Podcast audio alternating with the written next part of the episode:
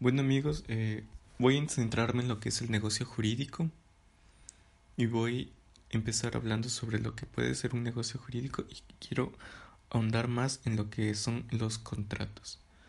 Ya veremos por qué se debería de empezar por el negocio jurídico. Bueno, en el mundo existen lo que hay, lo que son hechos, que no producen ninguna consecuencia y hechos que sí producen consecuencia jurídica. Estos hechos se dividen en dos tipos, hechos de la naturaleza y hechos del ser humano. Al igual que estos que esta división es de dos, cada hecho también se divide de dos tipos. Un hecho simple o un hecho jurídico. Un hecho simple de la naturaleza cabe recalcar que no le importa al derecho puede ser la caída de un rayo en, el mar. Y este rayo levanta las aguas y mueve y se crean olas. Pero al final todo vuelve a la normalidad. Nunca ha pasado nada ni creó consecuencias jurídicas. De aquí se divide un hecho jurídico de la naturaleza este sí le interesa al derecho por producir consecuencias jurídicas. Recreando anterior, eh, el anterior ejemplo, les voy a decir que este rayo, en vez de caer en el mar, cae en un transatlántico o en un barco. ¿Y cuáles son las consecuencias de este rayo?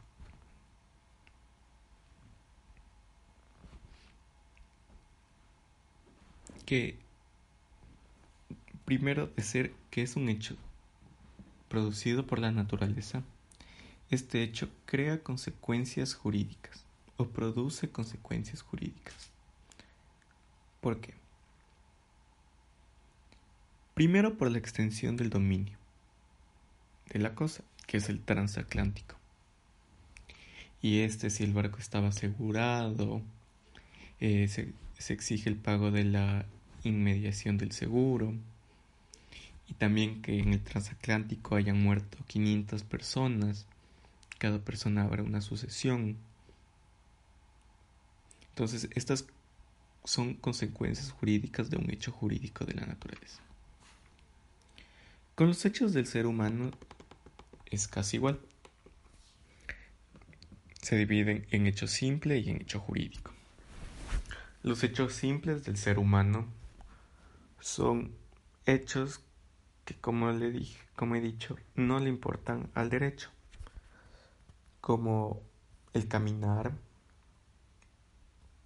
como irme y bañarme, como levantar mi mano y coger mi celular. Pero también hay hechos jurídicos del ser humano que sí le importan al derecho y como ya dije, son los hechos jurídicos. Si yo estoy caminando y piso deliberadamente un reloj de una persona, produce consecuencias jurídicas que yo le pague a la persona. O que yo vaya con un arma y mate a alguien. O que yo quiera comprar cocaína. Son consecuencias jurídicas provocadas por los hechos jurídicos. Aquí cabe recalcar unas cuatro o tres cosas que podrían ser que todo hecho de la naturaleza o del ser humano que produzcan consecuencias jurídicas se lo debe de llamar hecho jurídico. También son hechos jurídicos no por su naturaleza. no porque yo vaya a comprar cocaína es que es un hecho jurídico, sino es por la consecuencia de comprar cocaína, porque, porque es ilegal y se presta a consecuencias jurídicas. No por el hecho de que yo coja y pise un reloj, ese hecho esté tipificado que sea un hecho jurídico, sino es por la consecuencia jurídica. Como se dio en el ejemplo de el, rayo y el mar, y el rayo con el barco. El mismo rayo cayó en el mar y no existió una consecuencia jurídica. El mismo rayo cayó en un barco y existió consecuencias jurídicas. El hecho no estaba tipificado, pero se lo creó como un hecho jurídico debido a su consecuencia.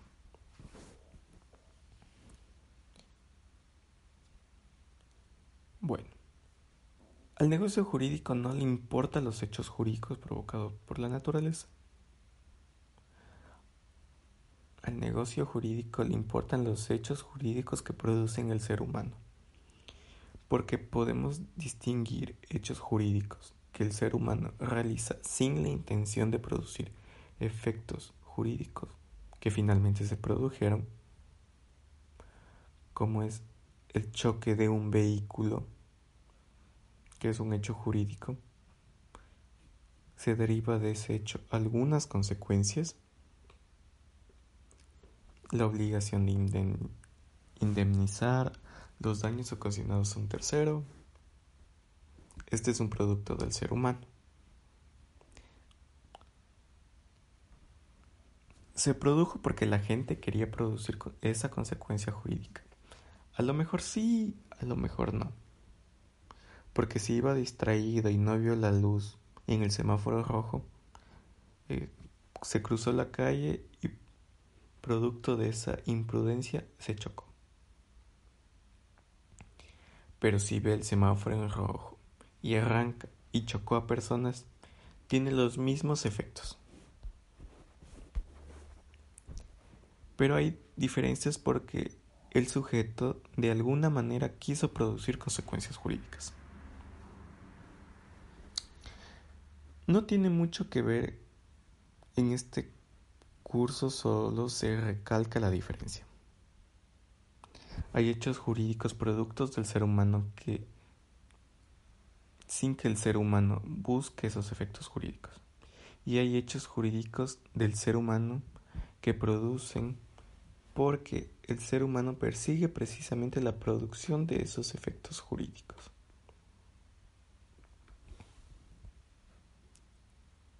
Bueno, aquí les puedo poner un ejemplo.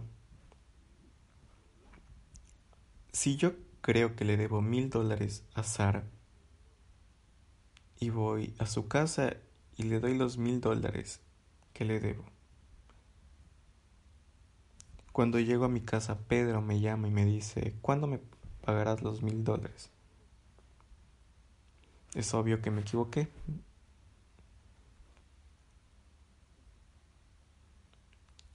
fue un error de mi parte. Porque debía de pagarle a Pedro y no a Sara. Entonces me toca ir donde Sara y le pido que me devuelva los mil dólares. ¿Ustedes creen que estará obligada Sara a devolverme los mil dólares? Por supuesto, pues es una obligación de devolverme. Ella está obligada a devolverme. Esa obligación de devolverme nace del hecho que yo realicé de haberle pagado lo que no debía. El pago de lo no debido.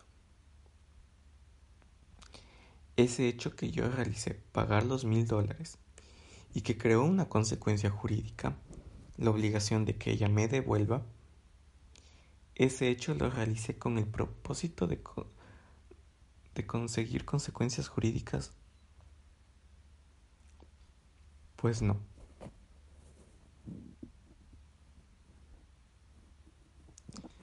No digo que vaya a pagar a alguien el dinero solo para obligarla a que me devuelva. No hay propósito de crear una consecuencia jurídica. Sin embargo, es un hecho del ser humano que produce consecuencias jurídicas, pero no son buscadas por la persona que realiza el hecho, sin la intención de producir esos efectos jurídicos.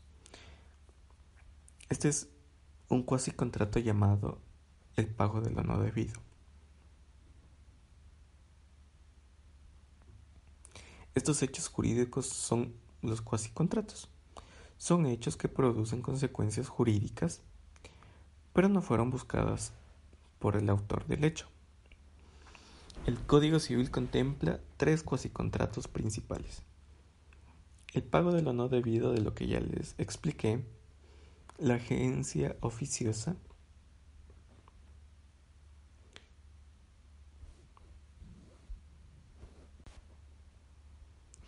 En la agencia oficiosa es un hecho que produce consecuencias jurídicas sin que se vean la intención de producirlas.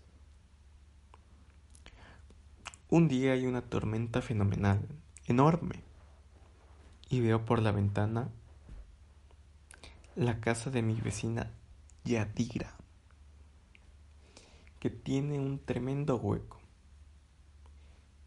El en techo por donde le están entrando ríos de agua a la sala, sé que es la sala porque conozco la casa, resulta que el aguacero rompió una teja y abrió el techo. Y Adir está de vacaciones y ella se fue por un mes. Y si sigue así, en un mes más ya no va a haber casa. Entonces, sin que nadie me haya hecho el encargo, porque mi vecina Yadira no me lo ha pedido, ni soy su apedrado, sino por mi propia cuenta, contrato un albañil y le hago que recupere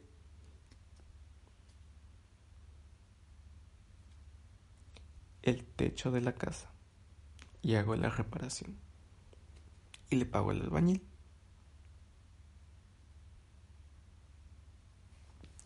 Y de esa manera impido que en futuros aguaceros el agua penetre en la vivienda de mi vecina Yadira. En esa reparación gasté tres mil dólares.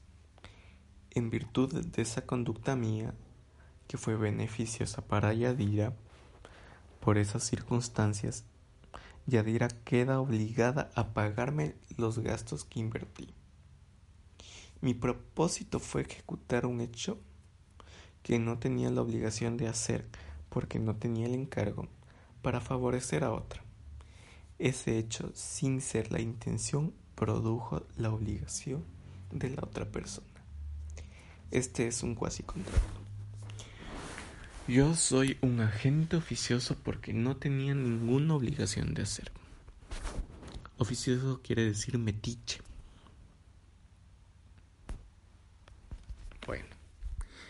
En otras oportunidades el ser humano realiza hechos con determinadas consecuencias jurídicas porque lo que quieres es precisamente producir esas consecuencias jurídicas. Celebro un contrato de venta con Mateo Sánchez. Mateo, te vendo mi computadora en 200 dólares. Y él me dice que me la compra y Mateo queda obligarme a pagar 200 dólares.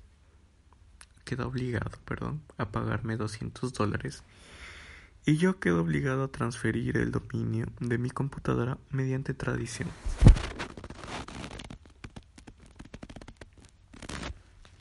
Acabamos de realizar dicho es dicho hecho los dos, que fue la celebración de un contrato. Este hecho produjo determinadas consecuencias jurídicas para el precio y entregar transferir el dominio de la cosa. Son dos obligaciones que nacen de este hecho. Realicé yo el hecho que me correspondía a mí. Lo realicé precisamente para obligar a Mateo a pagarme los 200 dólares. Y para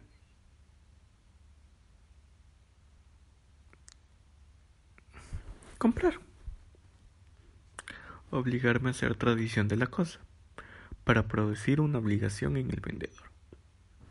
Estas consecuencias de la compraventa fueron precisamente las que buscaron el comprador y el vendedor. No va a ser el caso de un cuasi contrato. Las consecuencias jurídicas son buscadas por las personas que ejecutan el hecho. Estas son lo que llamamos negocio jurídico, hecho jurídico del ser humano realizado con la intención de producir efectos jurídicos. Más adelante veremos por qué este, este significado es lo que declara el negocio jurídico. Pero hay un significado mejor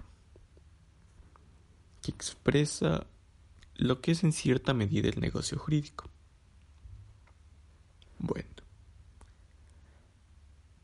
cuando una señora se le pierde su perrita, la hija decide ofrecer una recompensa pública.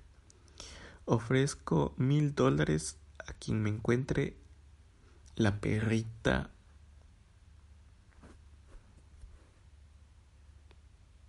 Laura.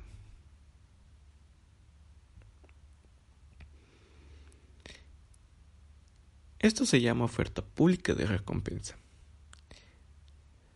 ¿Será este hecho un negocio jurídico? Pues sí lo es.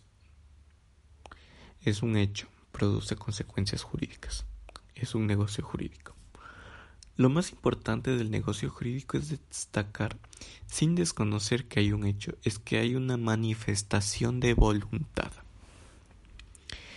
Ese hecho lleva aparejado la manifestación de voluntad. Cuando yo le dije a Mateo, te vendo cuando me pagues los 200 dólares, le hice una manifestar, le, lo que hice fue manifestar una determinada voluntad. Y cuando Mateo me asintió, él hizo otra manifestación de voluntad. Cuando la hija ofreció la recompensa, realizó un hecho, pero este hecho, más que un acontecimiento cualquiera, lo crucial es que consistió en una manifestación de voluntad. Pagaré los mil dólares a quien encuentre a mi mascota, a la mascota de mi mamá. Esto es singularmente importante en el negocio jurídico, más que el derecho material. Entonces, como ya les dije que hay un mejor significado, se lo podría definir como manifestación de voluntad realizada con el propósito de producir efectos jurídicos. En el fondo es lo mismo que el anterior significado, pero ahora se enfatiza mejor, se le encuentra mejor significado.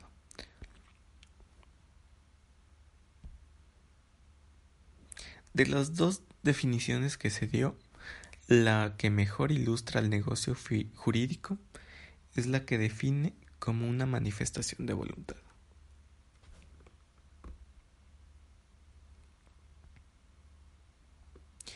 Es posible obtener una calificación que es la más importante de todas, una distinción que es fundamental. El negocio jurídico unilateral y el negocio jurídico bilateral. Seguiré andando con esto en el siguiente podcast. Espero que les haya servido estos 20 minutos que, estoy. Y les pondré el, el, siguiente podcast. Se hablará lo que es el negocio jurídico unilateral y el negocio jurídico bilateral. Les daré cuál podría ser en el caso que se ofreció la recompensa y en qué ámbito queda el negocio que celebré con Mateo, la compraventa. Hasta el siguiente podcast.